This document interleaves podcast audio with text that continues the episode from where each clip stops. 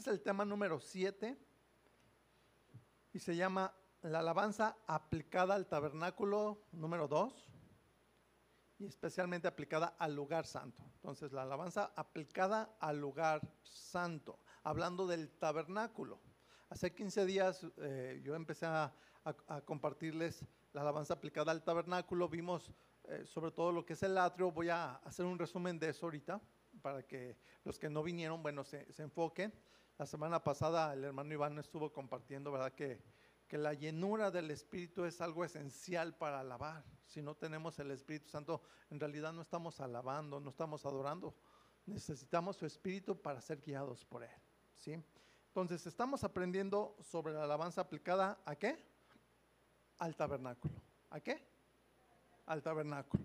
Ya a estas alturas yo me imagino que ya usted ya está bien ubicado lo que es el tabernáculo.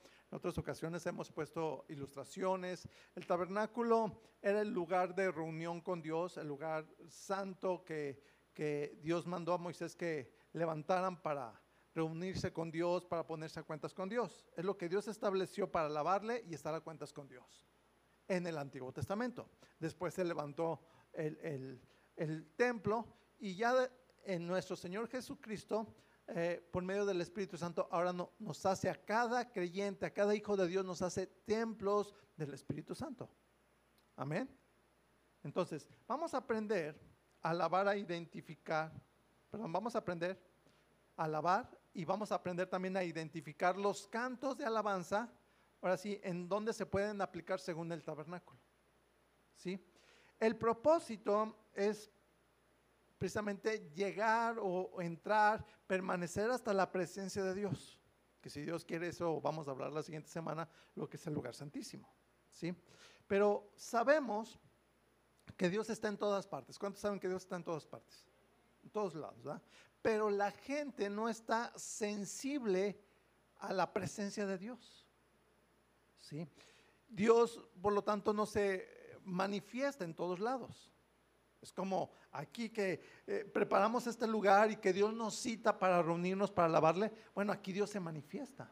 Oramos por algunos enfermos, por necesidades y Dios se manifiesta. ¿Sí?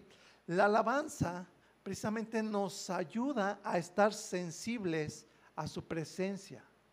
Por eso es que estamos aprendiendo a alabar aplicando las alabanzas al tabernáculo. ¿sí? Entonces vamos a repasar. Repasando. El tabernáculo estaba formado en tres partes. El atrio, el lugar santo y en medio del lugar santo, el lugar santísimo. ¿Sí? Se entraba al tabernáculo por el atrio. ¿Sí recuerda eso? Por el atrio. Y lo primero con lo que nos encontramos está la puerta y lo primero que está es el altar de bronce o altar de sacrificio. ¿Sí? Entonces, hay cantos de alabanza, cantos de salmos, como el Salmo 100, verso 4. Acompáñeme. Salmos 100, verso 4. Donde dice, entrad por sus puertas con acción de gracias. Entonces es lo primero que hacemos, entrar por sus puertas. ¿Cómo? Con acción de gracias. Por sus atrios, con alabanzas. Alabarle y bendecir su nombre. Entonces, ¿por dónde se entra? Por el atrio. ¿sí? Entonces, son alabanzas de atrio, estoy solamente repasando, los que hablan de, cantos que hablan de entrar, cantos que dicen, aquí estoy, cantos que dicen, vengo ante ti. Y quiero decirle algo, a veces no, no es tanto el, que siempre tiene que ser en ese orden, no, pero sí son cantos pues que, que son bíblicos, ¿sí? y que debemos identificarnos con eso. En el atrio dijimos que se encuentra, lo primero que nos encontramos con el atrio es, ¿qué? ¿El altar de qué? De bronce, dígale al que está a su lado, el altar de bronce, que es el altar del sacrificio, donde se sacrificaba el cordero, donde se sacrificaban los chivos expiatorios por el pecado, donde eran también sacrificios este, de acción de gracias, ¿sí? Y ahí se confesaban sus pecados. Eso hablé hace 15 días, ¿sí? Entonces, los sacrificios simbolizan el sacrificio de Jesús en la cruz. ¿Qué simbolizan los sacrificios del tabernáculo? El sacrificio de Jesús en la cruz. ¿sí? Y se aplican las alabanzas que hablan precisamente del sacrificio de Jesús, sacrificios que hablan de confesar los pecados, eh, cantos que hablan de, pedir perdón o, o, que piden perdón a Dios. Sí, esos son cantos del altar de bronce. ¿De acuerdo? Son alabanzas de atrio y así pues es una muy buena manera de empezar un tiempo de alabanza con alabanzas de atrio. Vuelvo a repetir, primero de la puerta, cantos así como, eh, eh, vengo ante ti, estoy a tus puertas. ¿Cuántos recuerdan cantos así? ¿Sí? Aquí estoy, ¿verdad? Este, la sangre que derramaste y, vengo a pedir perdón, etcétera. Número dos, alabanzas del altar de, bronce o altar de sacrificio, que hablan del sacrificio de Jesús, que hablan de su sangre, que hablan de confesar pecados y de pedir perdón, etcétera. Amén. Después del altar de bronce está el lavacro o fuente de bronce. ¿Cómo se llama? Lavacro o fuente de bronce, que es donde los sacerdotes se lavaban, se purificaban para poder entrar al lugar santo. ¿Sí? Ahí es donde daban gracias porque habían sido perdonados por sus pecados. ¿Cuántos han sido perdonados por sus pecados? ¿Sí? Entonces esto nos habla de purificar, de limpieza. Y así como el agua limpia del polvo y de la mugre, ¿sí? Así este, oraban para ser limpios de sus pecados, ¿sí? Entonces, tercero, ¿sí? Alabanzas del lavacro, dijimos. Y ahí es donde se aplican alabanzas que hablan de purificación, purifícame, lávame, límpiame. Amén. Son cantos de, de, lavacro o de la fuente de bronce. ¿sí? Y al ser limpios de nuestros pecados, perdonados de todos nuestros pecados, dijimos, hay gozo, hay alegría, hay gratitud a Dios. Y de ahí vienen los cantos de gozo, de alegría, cantos de acción de gracias. ¿Sí? Acompáñeme al Salmo 98, verso 4. Salmo 98, verso 4.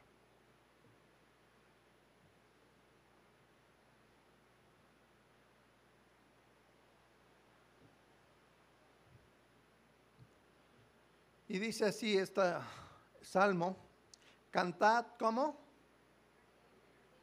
Dígale al que está a su lado, hay que cantar alegres. Y contéstele, que se nos note. ¿Cómo hay que cantar? Alegres a Jehová. Toda la tierra. Luego dice, ¿con, con voz baja? No, levantar la voz y qué más? Ok, entonces, ¿cómo hay que cantar? Alegres en alta voz, ¿sí? Ahora, ¿quién tiene que cantar? Aquí dice toda la tierra. ¿Sí? O sea, toda la tierra no, no, no es de que, bueno, pues sí, es el planeta Tierra. No. Los animalitos tienen que... No. ¿Quiénes son los que son agradecidos con Dios? ¿Quiénes son los que fueron rescatados de sus pecados? Nosotros. Por eso estoy diciendo un canto de, de, gratitud, ¿sí? Cantos de atrio, o sea, agradecidos porque somos limpios de, nuestros pecados. Pero eso dice levantar la voz. Amén. Hay un tiempo en que se levanta la voz y tú dices, gloria a Dios. Amén. Con voz alta, que se escuche que usted está alegre, que usted está agradecido con Dios. ¿Sí? Por eso dice, aplaudir y cantar salmos. ¿Cómo dice? ¿Cuántos traen manos? Levántelas. A ver, denle un fuerte aplauso al Señor. Fuerte, fuerte. Amén. Cuando se dice, grande es tu nombre, Dios Todopoderoso, no hay nadie como tú. Amén. Aplaudir fuerte. La palabra original, que es aplaudir, también se traduce como prorrompir, prorrompir, ¿sí? Y esta palabra prorrompir significa con fuerza y pasión. O sea, en cánticos con fuerza y pasión. O sea, es levantar la voz con fuerza y pasión a Dios, exaltando su nombre, exaltando que Él es Dios. Amén. Eso es aplaudir. Amén. Entonces, cuarto, en el atrio Hay alabanzas, dijimos, para danzar. Ahí es donde nos quedamos la semana pasada. Salmos 30, verso 11. Salmos capítulo 30, verso 11. Y dice así, has cambiado mi lamento, se refiere a mi tristeza, ¿en qué? En baile. ¿Cuándo es cuando una persona este, así sola, por qué una persona puede bailar? ¿Porque está triste? ¿Por qué? Porque está alegre. A ver, póngase a pensar, vamos a ver, supongamos. Que este, le acabo de decir, ¿sabes qué? Te voy a regalar un boleto de una rifa. Y es de una camioneta del año. Ah, pues gracias, porque yo no compro boletos de rifa. Pero está bien. O cuando compro es para ayudar a las personas. A veces que me dicen, oye, nos ayuda, sí, está bien. Yo no lo hago por, por, este, por ganar un premio, sino por ayudar. Ah, está bien. Pero de repente dicen, te lo voy a regalar, ok.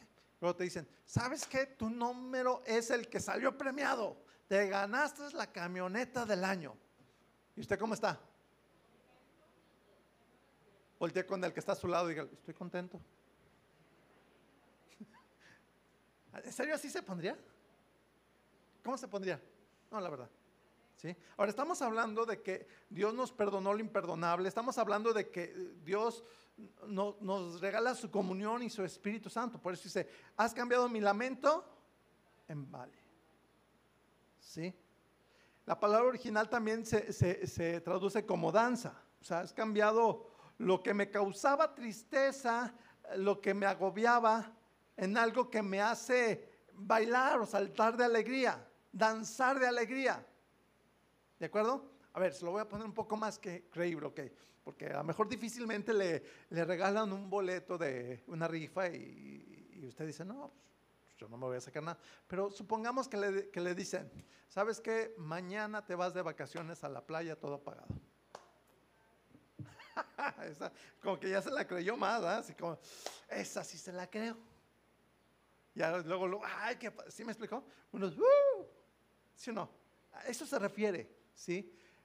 Sí, o sea, has cambiado eso por, por algo que, que, me causa mucha alegría, has cambiado lo que me causaba tristeza en algo que me hace brincar de, de alegría. Y es a lo que se refiere, así alabamos a Dios. Luego dice, desataste mi silicio. El silicio era como una túnica o, un tipo camiseta que se tejía, ¿verdad? De tela áspera o de pelo de animal, a veces decían que era de animal como de cebra, ¿sí? De hecho, su nombre se deriva del latín silicium, ¿sí? Y, es, y era una capa hecha de pelo de cabra de silicia.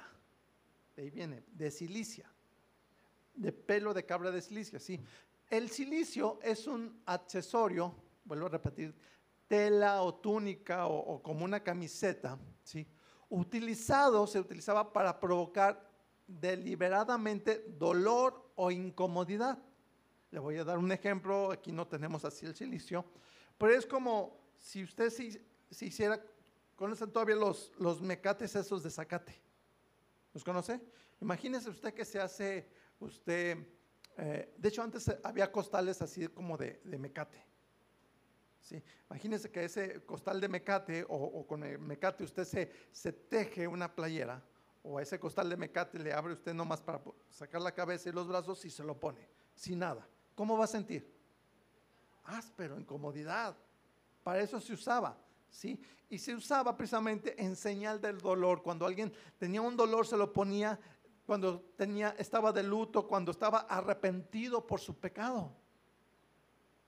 O que, yo pequé y todo, y se lo ponían, ¿sí? El silicio, especialmente se notaba mucho en los reyes que ellos usaban ropas de púrpura, ropas de elegantes, muy cómodas, de algodón, por decirlo así, y este, y se quitaban esa comodidad y se ponían esa camiseta áspera cuando Jonás fue a predicar a Nínive, dice que el rey se quitó eso y mandó todos, todos vístanse de silicio para mostrar a Dios un arrepentimiento. ¿Sí me explicó? Entonces es algo que causaba dolor, por eso dice, has, quitado el silicio. ¿Sí? Y esto significa que Dios quita el dolor, Dios quita la vergüenza y nos da paz y alegría. Amén. ¿A cuántos Dios le ha quitado de ver la vergüenza de su pecado más horrible? ¿Sí o no? ¿Sí? Por eso dice, desataste mi silicio, o sea, me lo quitaste y me ceñiste, me vestiste de alegría.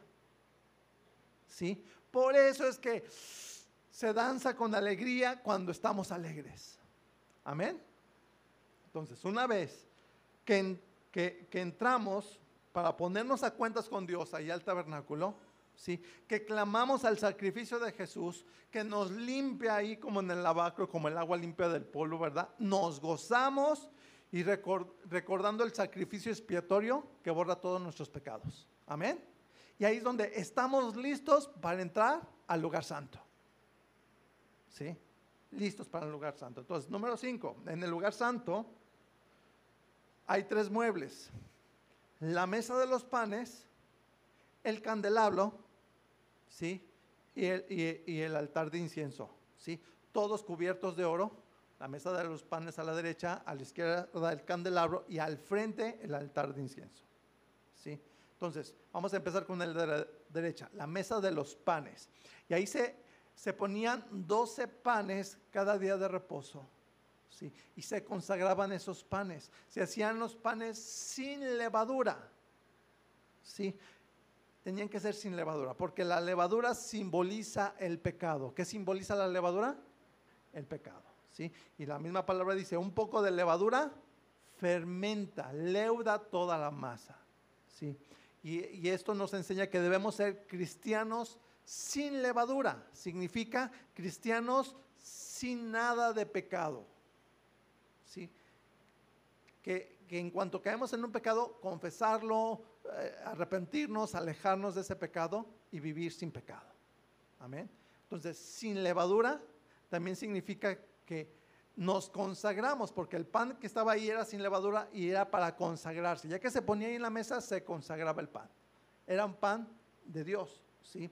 Entonces nosotros venimos también a consagrarnos a Dios a entregarnos a Dios. Y esto de consagrarnos es de que entonces si yo me consagro a Dios, yo dependo de Dios. Mi proveedor es Dios. No ando buscando al compadre, no ando buscando ni a mi papá, ni a mi mamá. Dependo de Dios. ¿Sí? O sea, Dios quiere que dependas de Él. Eso es estar consagrado también. ¿Sí? Porque tal vez algunos, qué bueno que tienen su papá, su mamá, qué bueno que alguien de tu familia, tal vez algún tío, tu abuelita, o, vuelvo a repetir, tu mamá, tu papá, que te pueda ayudar cuando estás en problemas financieros, tal vez cuando estás enfermo, qué bueno. Sí, pero se trata de depender de Dios. Porque un día no los vas a tener. ¿Y qué vas a hacer? ¿Sí me explicó? Claro, se llora, pero ¿y qué vas a hacer con todo lo demás? Depender de Dios. Dígale al que está a su lado, depender de Dios. Salmo 143, verso 9.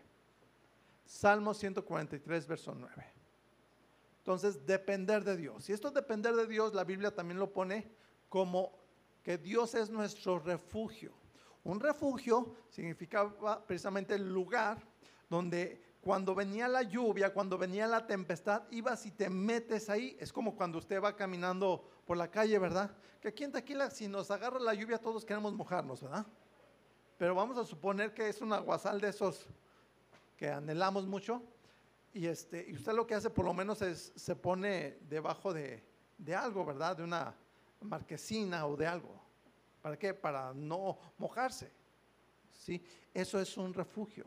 También un refugio era cuando estabas en guerra y, este, y te tenías que defender o esconder del enemigo. Era un refugio.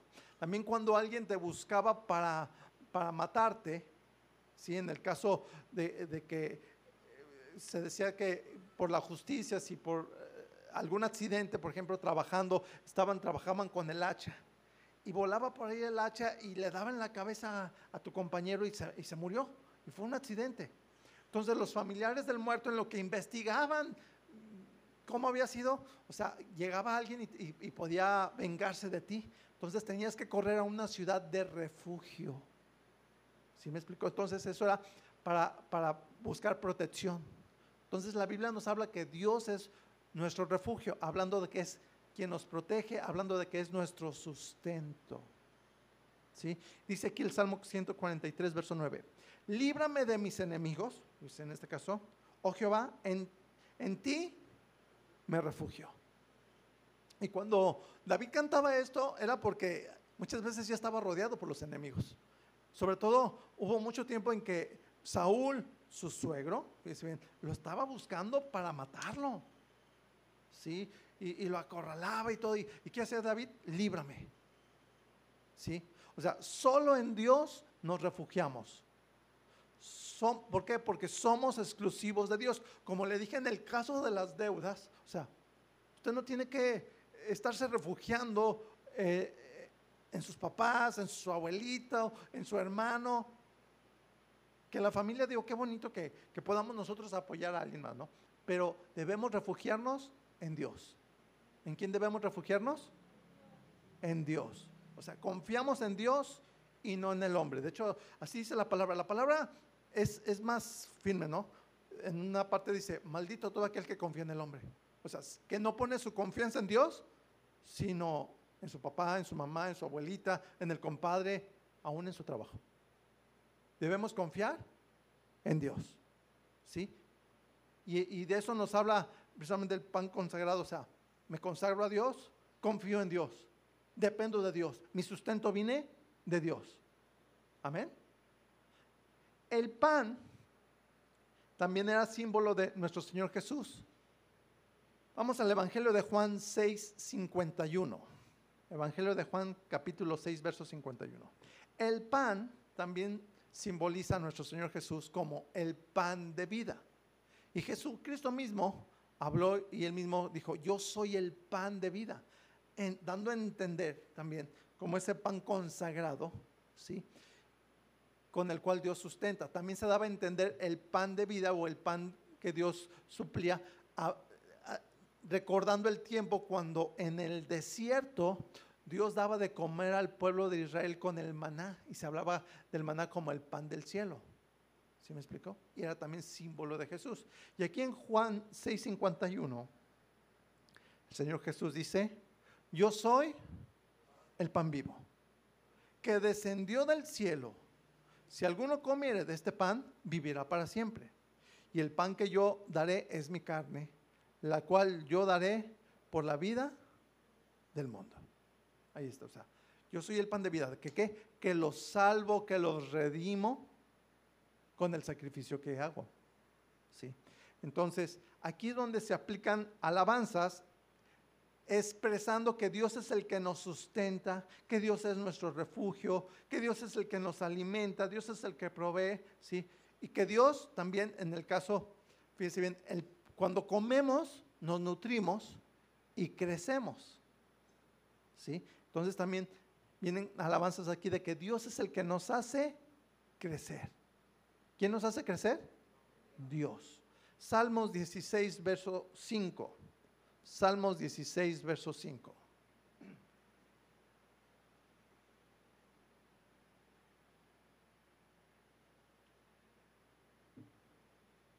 Dice así. Jehová es la porción de mi herencia. Es la porción de mi herencia y de mi copa. Tú sustentas mi ser. ¿Sí? O sea, tú eres el que me sostiene, tú eres el que me mantiene de pie, el que me nutre, el que me alimenta. Eres tú mi porción, mi pan. Amén. Salmos capítulo 3, verso 5. Salmos capítulo 3, verso 5. Dice así, yo me acosté y dormí y desperté porque Jehová me sustentaba. Es el que me sostiene, es el que me mantiene. Este, este es un salmo que compartimos muchas veces cuando las personas dicen, es que no puedo dormir. ¿Qué te quita el sueño? Pues no sé, los problemas, eh, dolores, no sé. Aquí dice, me acosté y dormí porque Dios es el que me sustenta, en Dios está nuestra paz, en Dios estamos seguros, es nuestro refugio. ¿Va entendiendo todo? ¿Sí? Salmos capítulo 136, verso 25. Salmos 136, verso 25. Dice así, el que da alimento a todo ser viviente. El contexto habla de Dios. ¿Sí? Porque para siempre su misericordia. O sea, alabamos a Dios porque Él es el que nos da alimento. ¿A quién? A todos. ¿Sí? Por eso Él es el pan de vida, el que nos sustenta, el que nos mantiene. Salmo 23, verso 5. Este sí lo conoce más usted, que es el, el salmo de, de Jehová es mi pastor o Dios es mi pastor. Y dice así Salmo 23, verso 5, aderezas, o sea, preparas mesa delante de mí en presencia de mis angustiadores. ¿Sí? ¿Preparas qué? Mesa. ¿Para qué es la mesa? ¿Para qué ponemos una mesa? Pues para comer, ¿verdad? Tenemos en nuestra casa un comedor, una mesa, se sienta. Entonces, ¿qué dice? Preparas mesa. Es como, ¿cuántos este, le dicen o se apoyan con sus hijos y le dicen, pon la mesa? Bueno, así usamos esa expresión aquí, ¿no? Pon la mesa. Y pues la mesa está puesta, pero ¿qué se refiere? Pon los cubiertos, pon los platos, acerca los vasos, el agua, las salsas, etcétera, ¿sí? Luego le va dando, mira, aquí está el guiso, llévalo a la mesa, la sopa. Amén. Es lo que dice, Dios trae el alimento, Dios trae el pan. ¿Para qué? Para alimentarnos, para sustentarnos. Y ya cuando somos alimentados, ¿cómo se quedan? algunos hasta bien dormidos. Gracias, Padre. ¿Sí o no? Seguros, completos, en paz, ¿sí o no? ¿Verdad que sí? Entonces, estos son alabanzas del lugar santo, ¿sí? Que hablan del alimento, que hablan de estar seguro, de, que hablan de que eres mi refugio, quien me sustenta, quien me alimenta. En ti estoy seguro. Amén. También dijimos que del lado izquierdo está el candelero o candelabro de oro. ¿sí? Con el candelero, en aquel entonces pues no había luz eléctrica, eran velas, ahí se ponían, ¿verdad? Se eh, eh, tenían este, depósitos para el aceite, se, tenían la mecha, ¿sí? Y el sacerdote tenía que mantener siempre la mecha ahí para que siempre estuviera prendido con el candelero se, alumbraba el tabernáculo. Todo estaba así cerrado con tablas que eran este, cubiertas de oro y, arriba pues eran este, cortinas, mantos de pieles y estaba todo oscuro. La única luz que había era la luz del candelero. No había ventanas, no entraban por las rejitas ni nada la luz del sol, ¿sí? Solo la luz del candelero, ¿sí? Y por supuesto cuando Dios se manifestaba y la luz de, Dios mismo, porque Dios es luz. ¿Sí me explicó? Entonces, Jesús también dijo, yo soy la luz del mundo. ¿Vamos? Entonces, el candelero simboliza también a Jesús como la luz del mundo. ¿Sí? ¿Y la luz? ¿Para qué queremos la luz? Para ver. ¿Sí? Para poder ver. La luz, entonces, es lo que nos ilumina. Y esto significa, ¿sí? Que la luz que nos da Dios significa que es cuando nos da entendimiento. ¿Sí me explico? Usted empieza a leer algo y si usted no tiene la luz de Dios, usted no entiende nada. ¿Qué es lo que pasa con la gente del mundo que de repente dice, no, yo no leo la Biblia porque no le entiendo nada? Tú necesitas a Dios, necesitas al Espíritu Santo que te dé ese entendimiento. ¿sí? Entonces la luz significa que entendemos la palabra para vivirla, ¿sí? Y fíjese bien, esto de entender la palabra no, no son nuevas revelaciones, como algunos eh, pastores o, aún hasta apóstoles, así se llaman, que dicen, ay, tengo una nueva revelación. No, toda la revelación ¿sí? de Dios está completa en la Biblia, ya está completa. ¿sí? Por lo tanto, toda palabra, todo mensaje que viene de Dios siempre es conforme a la Biblia. ¿sí? Ahora lo que necesitamos ¿sí? es la luz para entender lo que Dios dice en la Biblia. No son nuevos mensajes, no, ya tienen un significado. Fíjese bien, la Biblia, cada pasaje solamente tiene un significado. Dígale al que está a su lado, uno solo. Dígale, dígale, uno solo, es más, levante su dedo, uno solo hermano. ¿Sí? Pero podemos aplicarla de muchas maneras. La aplicación es infinita, pero significando una. ¿Vamos? ¿Sí? Y es ahí donde la estudiamos. Entonces, Dios es el que nos da el entendimiento para poderla aplicar, pero necesitamos estudiarla. Dios es luz. Entonces, voy a dar un ejemplo de cómo es que Dios da un entendimiento. Por ejemplo, se lo voy a explicar. Dice en el Nuevo Testamento, en los Evangelios, cuando el papá de Juan el Bautista, él era sacerdote, Zacarías. Dice que le tocó en suerte entrar a ofrecer incienso. ¿sí? Estaba el lugar santo y hasta el lugar santísimo. Entonces, entrando ahí, ¿sí? Dice que, recibió una visión y un ángel ahí se le apareció y le dio la revelación y le dijo, mira, ¿sabes qué, Zacarías? Yo sé que has estado orando por un hijo, tú y tu esposa. Vas a tener un hijo y el hijo que tú vas a tener, ¿sí? va a ser aquel que va a preparar el camino al Mesías. Sí, o sea, recibió ese entendimiento. Al principio él no lo creyó. No, ¿cómo? No, no, yo ya estoy muy grande. Ah, no, ¿quieres una señal? Te vas a quedar mudo y salió mudo. Pero recibió la luz, recibió el entendimiento. ¿Sí? Entonces, fue Dios el que le dio la luz y el entendimiento. Otro ejemplo. ¿Sí? Acompáñenme, vamos a Lucas 24, 45. Evangelio de Lucas 24, 45. Este ejemplo es cuando nuestro Señor Jesucristo resucitó. ¿Sí? Entonces usted sabe que Él resucitó, las primeras que lo vieron fueron las mujeres, María, ¿verdad? Y otra. Este, lo vieron y fueron y dieron testimonio a los discípulos y no le creyeron. Entonces dice que iban unos discípulos, no dice exactamente quiénes eran, que iban camino a Emmaus, ¿sí? la noche de, del domingo, ya, ya para ellos decir la noche es de que ya iban dando las seis de, de, de la tarde, ya para ellos ya empezaba otro, otro día, ¿sí? Entonces dice que ya estaba declinando el día, ya estaba oscureciendo, ¿sí?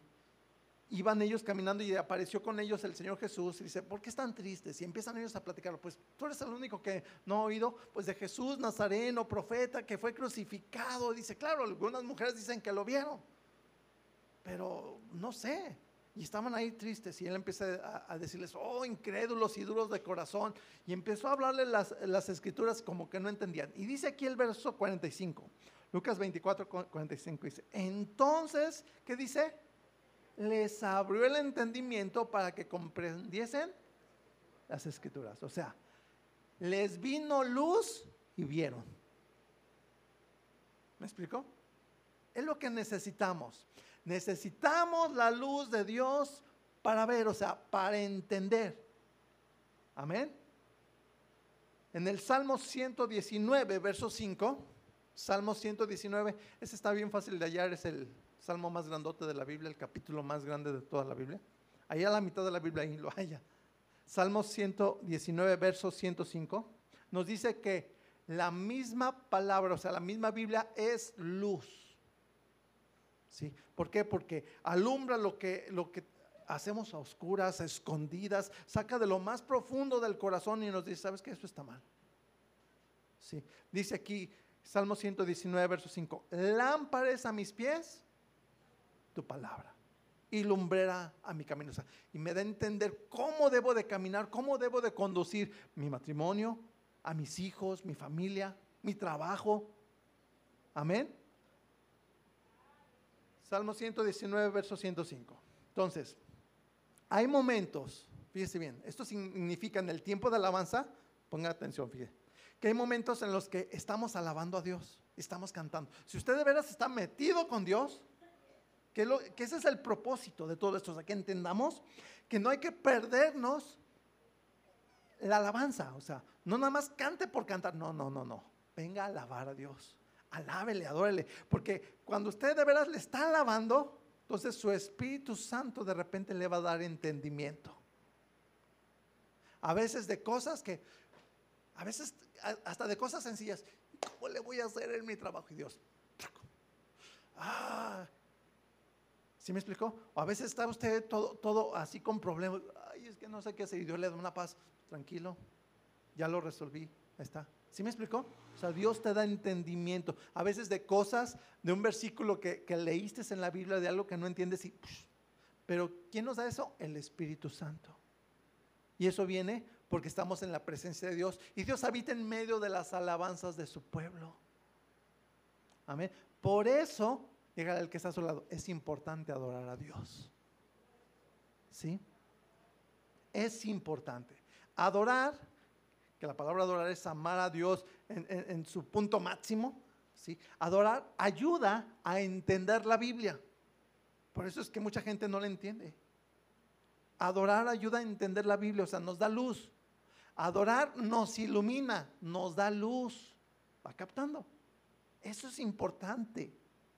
Por eso se recomienda en las iglesias, en las congregaciones, tener primero el tiempo de alabanza y de adoración y después viene la enseñanza bíblica. O sea, ya estás listo, ya, ya llegó la luz y llegas y, oh, no, no, o sea, ya está listo. ¿Sí me explicó? ¿Sí? Porque en la adoración Dios da entendimiento de su palabra. Amén. ¿Cuántos quieren entender más la Biblia? Sí, bueno, adoren más a Dios con todo su corazón. ¿Sí? Aún en su casa que usted dice, ay, ¿qué significa aquí, Señor? ¿Qué significa? A uno se les hace más fácil. Pastor, estaba leyendo ahí en el Apocalipsis el quinto cuerno de, de la bestia. ¿Qué significa? Póngase a adorar. ¿Sí me explicó? Y hay que estudiar. Pero cuando usted no entienda algo, adore. ¿Sí? Por eso, los cantos de adoración son cantos del lugar santo. Porque es en el lugar santo donde Dios nos habla. ¿Sí? Es necesario adorar a Dios. Y una vez, fíjese bien, que entendemos lo que Dios nos, nos está hablando, lo que Dios nos guía, lo que Dios nos dice en su palabra, ¿sí? que nos está iluminando, que nos llega la luz, entonces podemos ser nosotros luz del mundo, luz en nuestra casa, en nuestra familia. Por eso Jesús dijo, vosotros sois la luz del mundo. ¿Va captando? O sea, nosotros somos los que enseñamos la palabra de Dios a nuestros hijos, en nuestra familia, a nuestros vecinos, nosotros. ¿Sí? Usted es quien debe de enseñar y, y, hablarle la palabra de Dios a sus vecinos, a sus compañeros de trabajo. ¿Quién debe de hablar la palabra? Amén. ¿Por qué? Porque somos llamados a ser luz. O sea, ya te vino la luz, ya entendiste más. ¿Entendiste más? Bueno, ahora hay que hablarlo, ahora hay que enseñarlo.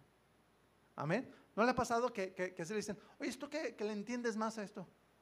Algunos se lo ponen así, ora por mí, tú que estás más cerquitas de Dios. ¿Verdad? Bueno, pues Dios está a la misma distancia que es Cristo y está al alcance de todos. Amén. Entonces somos la luz del mundo porque debemos enseñar la palabra de Dios, ¿sí? Pero es el Espíritu Santo el que da el entendimiento, es el Espíritu Santo el que convence también los corazones de pecado. O sea, y esa, esa convicción es luz. Amén. Cuando una persona, y es lo que, por eso el mundo está como está, ¿por qué? Porque ignoran a Dios, ignoran al Espíritu Santo y, están adulterando, haciendo tranzas, robando, drogándose, tomando, este, divorciándose, adulterando, etc. Y, a veces vemos, ¿y por qué manejan tan agresivos? ¿Y por qué son así? Porque no tienen luz. Están en tinieblas. ¿Sí? Entonces, alabanzas del lugar santo son aquellos que hablan precisamente de hazme entender háblame Señor, dame entendimiento. O sea, son los cantos del candelabro. ¿Sí? Y son cantos que, son, son, parte que de, la alabanza, ¿sí? Otro utensilio, dijimos, o mueble del lugar santo, el que estaba al frente, ¿cuál es? ¿Se acuerda? ¿Quién se acuerda? ¿Quién puso atención? El altar, eh, altar de oro o altar de incienso. O sea, se dice de oro porque estaba cubierto de oro, a diferencia del altar de bronce, que era, el primero del sacrificio. El altar de, oro no era de sacrificio, es para ofrecer incienso. Por eso, altar de incienso o altar de oro. Vamos, el de la entrada es altar de bronce o altar de sacrificio, sí que es más grande, y el de adentro, de 45 centímetros, de cuenta como, como el púlpito este, más o menos, ¿sí? Así estaba adentro, ¿de acuerdo? Altar de oro o altar de, incienso, ¿sí? Recuerda, y lo he enseñado, ¿qué, ¿qué representa el incienso? Las oraciones, ¿sí? Digo que lo recuerdo porque lo he enseñado, no, no, no me voy a entretener en otros versos, ¿sí? El incienso representa las oraciones, el altar de las oraciones, ¿sí? Por eso los cantos de adoración, ¿sí? Son oraciones cantadas. Lo dije en la primera enseñanza, oraciones cantadas. Entonces, esto significa, debemos hacer de cada canto una oración. Amén. ¿Qué debemos hacer de cada canto? Una oración, o sea, hablar, hablarlo con Dios, ¿sí? Y va a llegar el momento ¿sí? En que oramos cantando, ¿sí? O sea, expresamos nuestra oración en un canto, o se lo voy a decir en pocas palabras, o sea, debe llegar el momento, sí, ya estás ahí, Señor, dijimos la mesa de los panes, ¿verdad, Señor? Eh, eh, me consagro, tú eres mi sustento, tú eres mi refugio, llegas a la luz, el Señor te da ese entendimiento, ¿verdad? ya, entendiste lo que el Señor te quiere que tú hagas, que es entregarte a Él, cambiar, etcétera, ¿verdad? Y ahí estás. ¿sí? llega un momento que sigues ahí y entonces fluye un canto espontáneo, o sea, una oración cantada, no como los cantos que ensaya aquí el grupo de alabanza, sino un canto nuevo. Una oración que expresa lo que hay específicamente en tu corazón a Dios. Se le llama cántico nuevo. ¿Cómo se le llama? cántico nuevo. Salmos 98, verso 1. Hay muchos, ¿no? Pero voy a usar nomás este. Salmos 98, verso 1. También el 33, creo, 1 o 3 por ahí. Hay muchos versículos, pero Salmos 98, verso 1. Entonces, cantos del, altar de incienso son cánticos nuevos, ¿sí? Cantos de incienso. Y aquí el Salmo 98, verso 1, dice así, cantada a Jehová, ¿qué? Cántico nuevo porque ha hecho maravillas, su diestra nos ha salvado y su santo brazo. Y fíjense, así este va gratis, así. ¿Quién es la diestra de Dios? El Señor Jesús. ¿Quién es el, brazo que nos salva? El Señor Jesús, para que lo entienda. Cuando habla de la diestra de Dios, habla de Jesús. Dice, porque su diestra, sí, lo ha salvado. ¿Sabe quién? El brazo de Dios, Jesús. Y su brazo, su santo brazo, Jesús entendiendo? Sí, entonces, vuelvo. Cantada Jehová, ¿qué? Cántico nuevo. Cántico nuevo es un canto este, cantado por primera vez.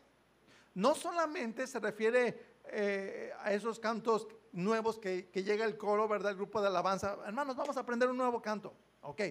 Pero fíjense bien, ¿cómo llegó ese nuevo canto? A diferencia del mundo, el, mundo los, vamos a llamarle de una manera así, este, que se suene bonito, ¿verdad? Los escritores, poetas, escritores de cantos, se oye bonito, ¿verdad? Porque en realidad es eso, o sea, son poetas, o sea, las canciones son como poesías que tienen que rimar, ok.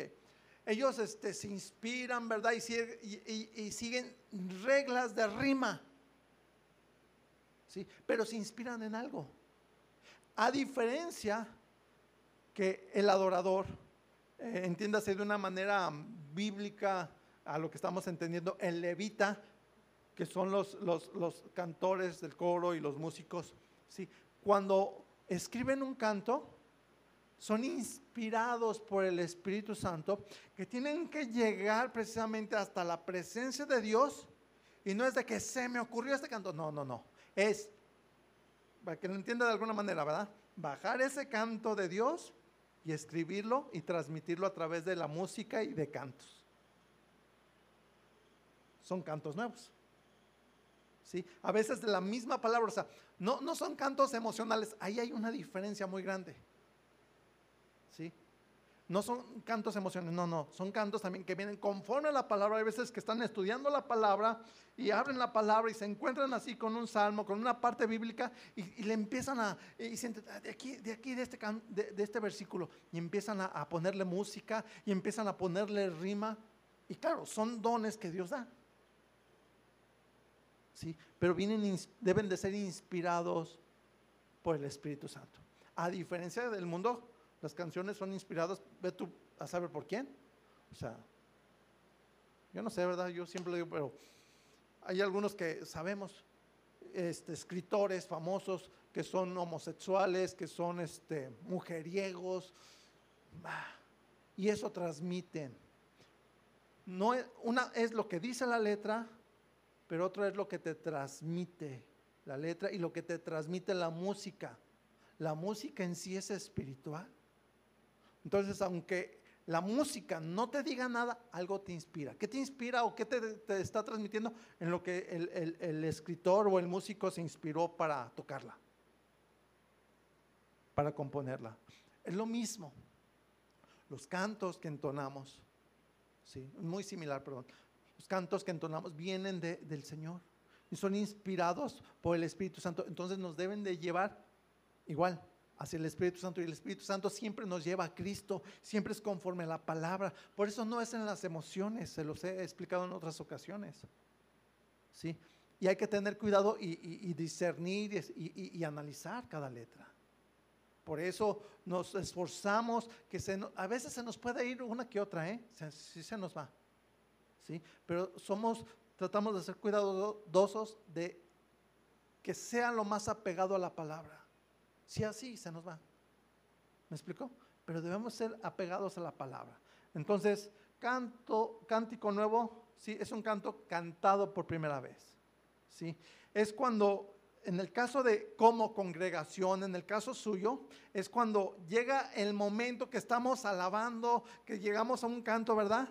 Llega el momento en que cantamos una oración espontánea, o sea, empieza usted a cantar algo que no es la letra que, que viene ahí, que, estamos exponiendo, no. Que usted empieza a cantar algo que usted dice, y lo empieza a, cantarlo al Señor. ¿sí? Algunos, de repente, ¿verdad? Este, que no conocen cómo es este fluir de adoración, que nomás están ahí leyendo, y de repente, por ejemplo, la que está dirigiendo la alabanza o el que dirige la alabanza, y de repente este está con el canto, ¿verdad? Y de repente saca frases que no están escritas ahí, y empieza a adorar a Dios. O sea, es una adoración espontánea. Y unos como no saben, mire, nos ha tocado hermanos que se enojan. ¿Por qué anda cantando eso? Ay, ¿por qué? Pues porque es un fluir de Dios. ¿Sí me explicó? De repente, ¿verdad? Está la hermana Anaí ahí cantando y de repente sale, oh Señor, tú eres-". y la hermana Anaí, ¿por qué anda cantando eso? Eso no viene en el canto. ¿Sí? No, pues es un canto espontáneo, un cántico nuevo. ¿Sí me explicó? Que en su tiempo se va dando. ¿Sí? Pero esto viene de un verdadero adorador. ¿Sí? De, adorar a Dios en espíritu y verdad. Y es lo que el Señor enseñó en Juan 4:23. Acompáñeme. Juan 4:23. En ese momento del canto espontáneo, son, somos guiados por el Espíritu Santo precisamente a cantar algo que el Espíritu Santo nos está guiando.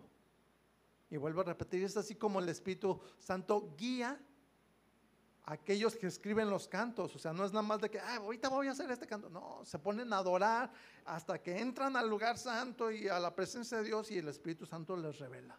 Porque de otra manera, si alguien quiere escribir un canto de alabanza, nomás porque se le ocurre, es un canto emocional y es un canto en la carne. Y sí los hay. ¿Sí? O sea, se percibe. O sea, el que es espiritual lo percibe. El que es espiritual acomoda lo espiritual en lo espiritual, pero sabe discernir lo que es de la carne. Entonces tenemos que adorar a Dios conforme a la palabra, conforme al Espíritu. ¿sí? Entonces se trata de ofrecer incienso. ¿sí? Es lo que Jesús dijo aquí, Juan 4:23. Mas la hora viene, y ahora es, cuando los verdaderos adoradores adorarán al Padre, ¿cómo dice? En espíritu y en verdad. Porque también el Padre tales adoradores busca que le adoren. ¿Sí? ¿Cómo hay que adorar? En espíritu, o sea, guiados por el espíritu y en verdad, o sea, de todo corazón bien metidos. Esta adoración habla de una adoración genuina, ¿sí? De un corazón siempre guiado por el Espíritu Santo. De una adoración conforme a la palabra. Verso 24. Dios es espíritu y los que le adoran en espíritu y en verdad es necesario que le adoren. O sea, debemos estar tan metidos en la adoración, ¿sí? Que, que nos llenemos del Espíritu Santo y que llegue el momento en que cantemos lo que se llama cantos o cánticos espirituales. Cánticos espirituales. Y estos cánticos espirituales son cantos precisamente guiados por el Espíritu Santo y a veces en otras lenguas que parecen borucas, que dices, ay, este se agarró hablando borucas. No, no, está hablando en lenguas. Son cánticos espirituales. Ejemplo, Efesios 5, 18. Efesios 5, 18. Hablando de los cánticos espirituales.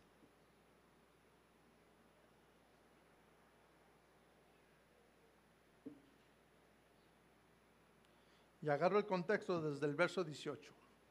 Dice, no os embraguéis con vino, en lo cual hay disolución. La palabra disolución significa desorden. Antes bien que, sed llenos del Espíritu Santo. Aclaro, no está diciendo ¿sí? que te embriagues o, que actúes como embriagado al ser lleno del Espíritu Santo. Porque un embriagado actúa en desorden. No dice, actúen como ebrios por el Espíritu Santo. No, sean llenos del Espíritu Santo, actúen en un orden. ¿Sí? El tiempo de alabanza debe de ser en orden, ¿sí? Pero debemos buscar el ser llenos del Espíritu Santo, ¿sí? Alabamos y ador- adoramos agradecidos con Dios, ¿sí? Y buscando ser llenos del Espíritu Santo. ¿Cuántos quieren ser llenos del Espíritu Santo? Sí, ok.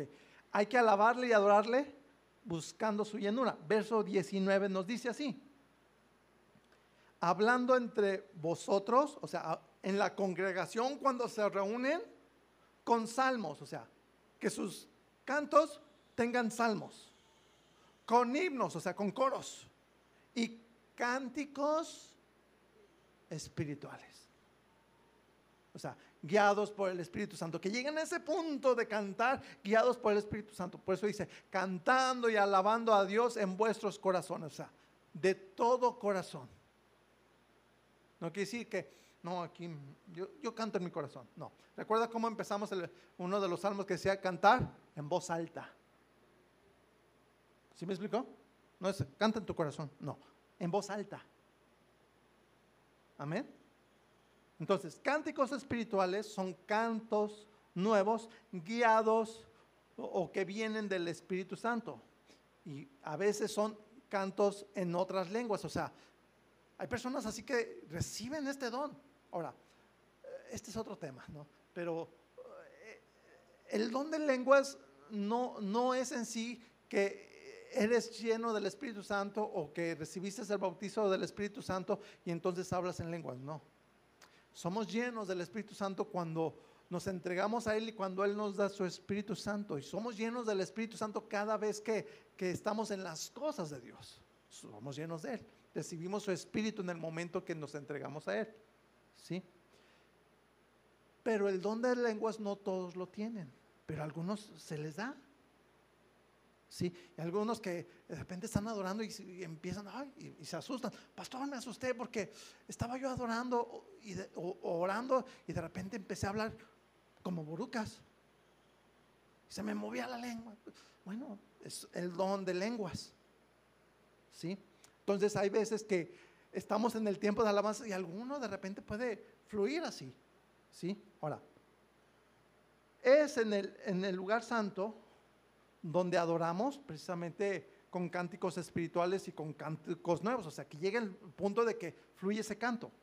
¿Sí? Pero fíjese bien en esto. Acompáñame a 1 de Corintios 14, verso 13. Primera carta de Corintios, capítulo 14, verso 13. Y esto es importante. No busque tanto hablar en lenguas o cantar en lenguas. O sea, que no sea ese el punto. O sea, no, no, yo voy a llegar hasta cantar en lenguas. No, fíjese bien. Que a veces se da, qué bueno, si se te da, qué padre, ¿no? Pero es mejor, ¿sí? Tener cánticos nuevos en tu idioma, ¿sí?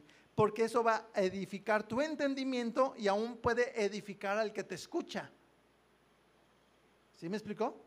En cambio, un cántico en lenguas, no, o sea, nomás es algo espiritual, pero no, no te deja eh, edificación en tu entendimiento, en lo natural. Dice aquí 1 Corintios 14, verso 13. Por lo cual, el que habla en lengua extraña, como les digo, este don de lenguas, pida en oración poder interpretarla. O sea, si se te da, gloria a Dios, ahora, ya que se te da, Señor, ¿qué, qué significa? O sea, ¿qué quieres? ¿Qué, ¿Qué estoy diciendo? Pide poder interpretarla. ¿Sí? Entonces, si se te da el don, ¿qué es lo que hay que pedir? Poder interpretarla. Verso 14. Porque si yo oro en lengua desconocida, dice, mi espíritu ora, pero mi entendimiento queda sin fruto. O sea, no entiendo nada. ¿Sí? Se queda sin luz, que es lo que estamos hablando. O sea, aquí estamos hablando de tener luz. Entonces puedes hablar en lenguas, pero sin luz. ¿Sí? Verso 15. ¿Qué pues? Oraré con el espíritu, pero oraré también con el entendimiento. Luego fíjese bien, ¿eh? Cantaré con el espíritu, pero cantaré también con el entendimiento.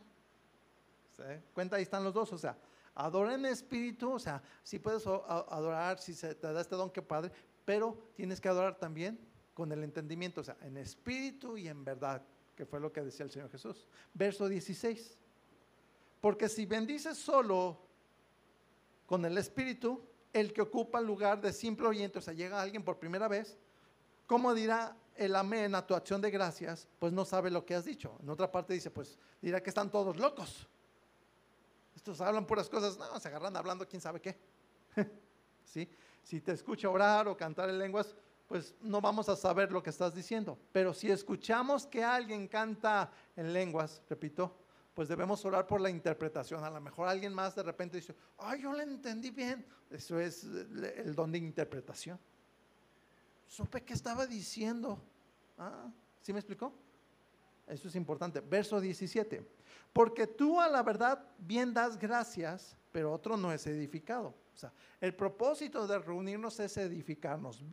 Verso 19, brínquese hasta el verso 19, 1 Corintios 14, 19. Pero en la iglesia, decía Pablo, prefiero hablar cinco palabras con mi entendimiento para enseñar también a otros que diez mil palabras en lengua desconocida. O sea, es preferible orar y adorar en el entendimiento para edificar, vaya, nuestro entendimiento, o sea, tener luz y, y dar luz a la iglesia que quedar solamente en lenguas. Amén. Entonces, aunque no alabemos en lenguas, alabemos con cánticos nuevos, ¿sí? que son cánticos espirituales. Amén. Voy a invitar al grupo que pase. Si alguien le habla a Iván para que nos apoye. ¿Alguien puede hablarle de los que están atrás a, a Iván? Entonces, debemos adorar y alabar a Dios conforme a la palabra. ¿Sí? Ahora podemos identificar y alabar, ¿verdad? Algunas alabanzas que son del tabernáculo, cuáles son las de la puerta, las del atrio, las del lavacro, ¿sí? Pero debemos alabar con entendimiento de que Dios es nuestro sustento, Dios es nuestro proveedor, Dios es el que nos alimenta, Dios es el que nos sostiene. Amén. Debemos alabar en espíritu y verdad hasta que nos dé esa luz. ¿sí? Voy a invitar, póngase de pie.